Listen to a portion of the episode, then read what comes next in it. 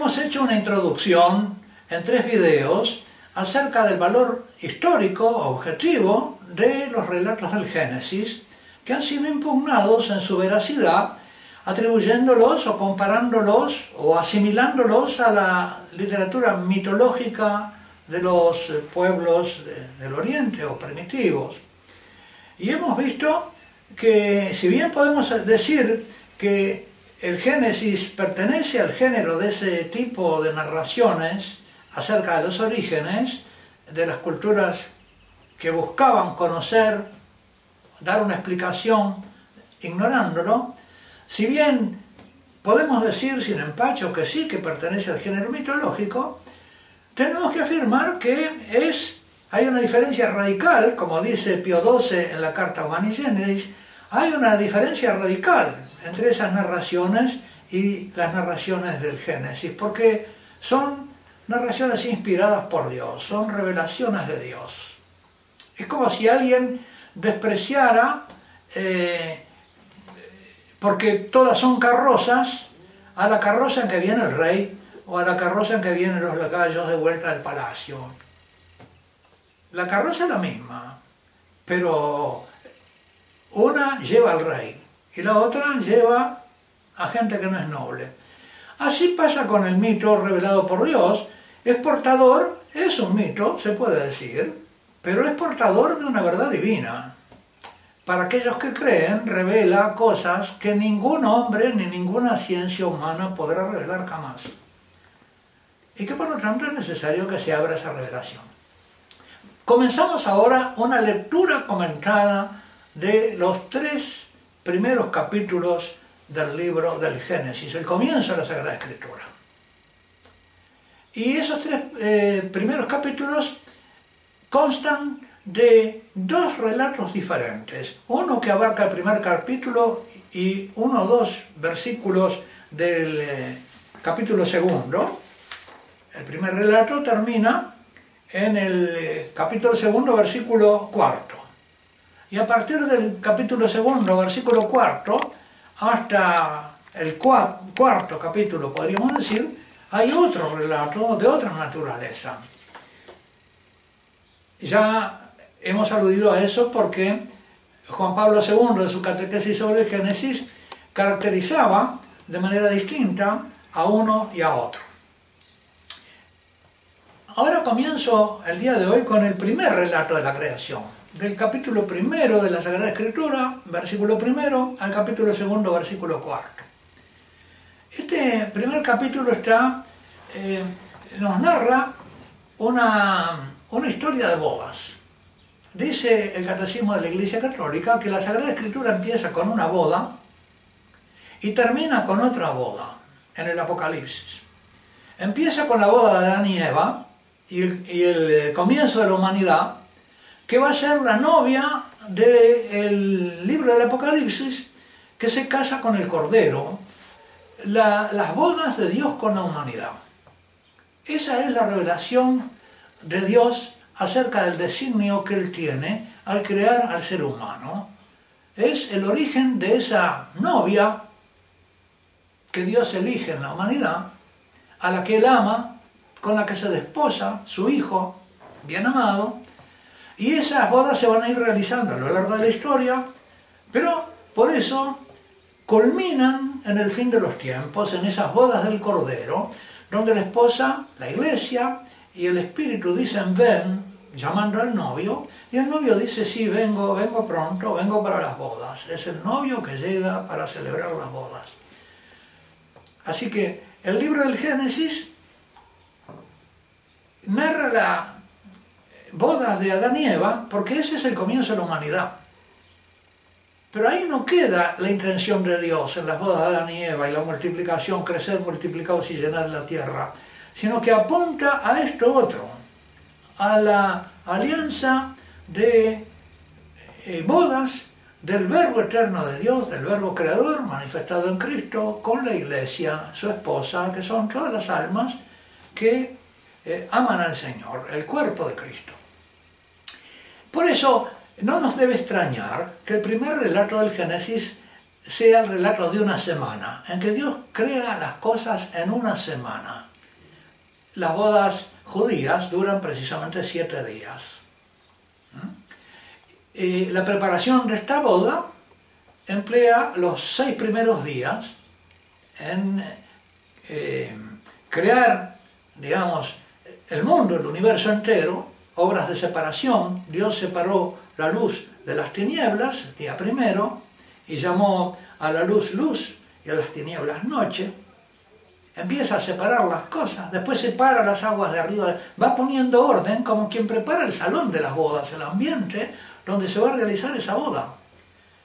Y se prepara la casa de los novios, es como la preparación de la casa.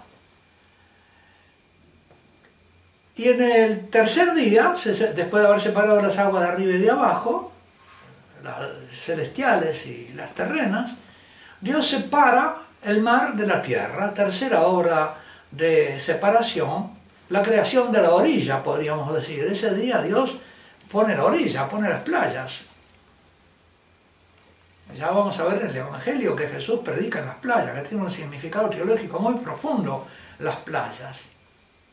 Eh, que separan el fondo del mar de la tierra. Y en ese mismo tercer día ya se preparan los alimentos para el banquete de bodas. Dijo Dios, creen eh, eh, la tierra, plantas, brote la tierra plantas de semilla y árboles de fruto con su semilla dentro. Así que crea también los vegetales que van a ser el alimento del banquete de bodas. Dios le da de comer de esas, vegetales a los eh, invitados de la boda y a los novios y a su descendencia. Se crean pues los alimentos. Después Dios va ornando, crea también las luminarias, el sol, la luna, el sol para gobernar el día, la luna para gobernar la noche, para eh, establecer las fiestas, las estrellas, y después empieza a traer los invitados y a, asignarles un sitio. Las aves en el cielo, como se asignan los sitios en los banquetes de bodas, con un cartelito para los invitados de tal familia, de tal otra, Dios pone a los pajaritos en el cielo, pone a los animalitos que eh, se mueven por la tierra, a los peces que se mueven en el mar, a cada uno lo pone en su lugar. Y al final de toda esta, en el mismo sexto día de la creación, crea, llega la novia llegan los novios. Ahí llegan los novios. ¿eh? Es una, una fiesta alegre de Dios. Y ahí dice, hagamos al hombre a nuestra imagen y semejanza. Todas las primeras obras de Dios, Dios dice, en el principio creó Dios los cielos y la tierra. La tierra era algo caótico y vacío, y las tinieblas cubrían la superficie del abismo, mientras el Espíritu de Dios aleteaba sobre la superficie de las aguas. Dijo Dios, acá está la palabra de Dios, aparece aquí la palabra. ¿no? ya el tercer versículo de la Escritura aparece el verbo de Dios, la palabra de Dios a esa a la que San Juan se va a referir diciendo en el principio existía la palabra y la palabra estaba en Dios y la palabra era Dios. Todo fue creado por Él y nada fue hecho sino por Él. Aquí entonces está en, semilla, en germen, en, su, en su nuez, la revelación de la palabra que San Juan nos va a enseñar y Cristo nos va a enseñar que Él es la palabra del Padre. Y dijo Dios, haya luz. Y hubo luz. Y vio Dios que la luz estaba bien.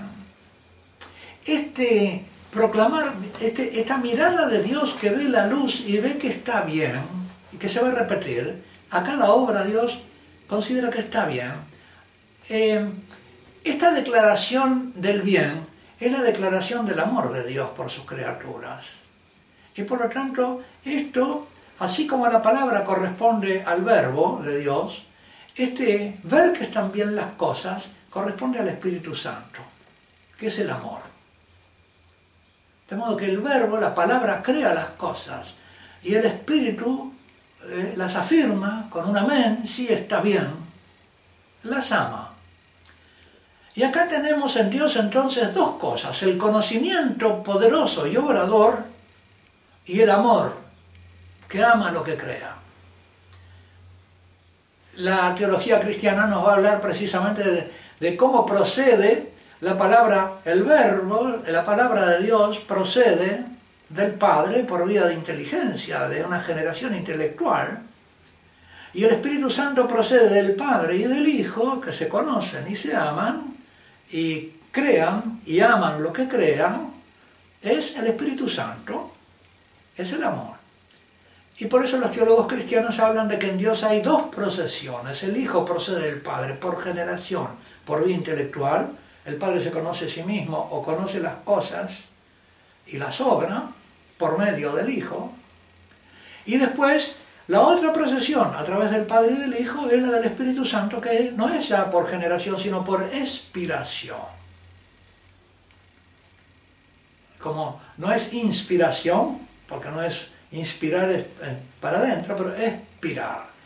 El Padre y el Hijo expiran al Espíritu Santo, como que es el aliento del Padre y del Hijo, o ese diálogo recíproco de amor entre el Padre y el Hijo es el Espíritu Santo. Segundo día, dijo Dios, haya un firmamento en medio de las aguas que les esté separando unas de otras.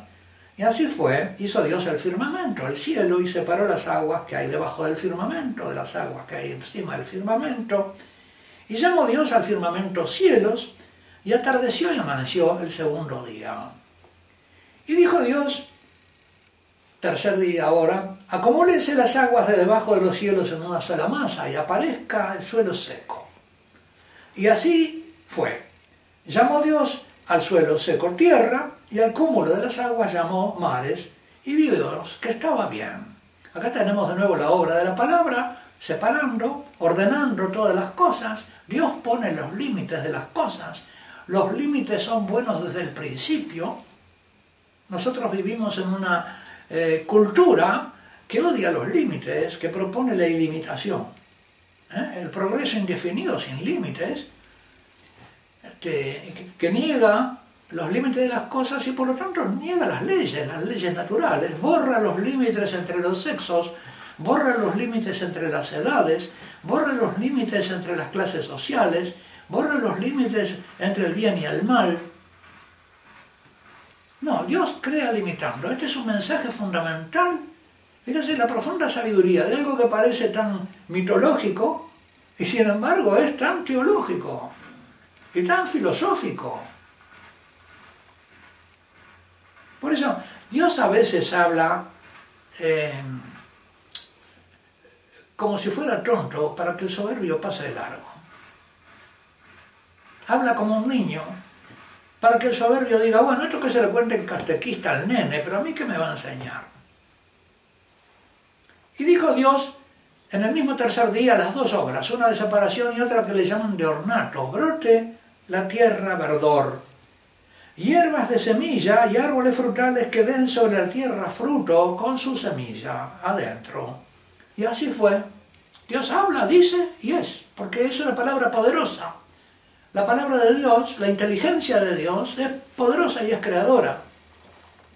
Y así fue. Produjo la tierra verdor, hierbas de semilla y árboles que dan fruto con la semilla dentro según su especie. Acá también Dios separa las especies. Por eso en el Antiguo Testamento eh, se habla de los animales impuros y de los ídolos, porque las culturas de Egipto, de Asiria, no separaban las especies, sino que representaban, como han visto ustedes muchas veces, eh, seres humanos con cuerpos, con, eh, cabezas de, ave, o, de, ¿no? o mezclan, o la esfinge, un león con cabeza de mujer, mezclan las especies. Dios separa las especies. Así como pone límites en las cosas exteriores, va poniendo también límites en la naturaleza viva, en la vida pone límites, en la vida vegetal primero, en la vida animal después, ordena. Y vio Dios que estaba bien, y atardeció y amaneció el día tercero. Continuaremos, queridos hermanos, con esta lectura del primer capítulo del Génesis en la próxima, eh, en el próximo video. Y que Dios Todopoderoso los bendiga, los guarde de todo mal, les hable la inteligencia para comprender las sagradas escrituras, los hago humildes para recibir este mensaje maravilloso. Amén.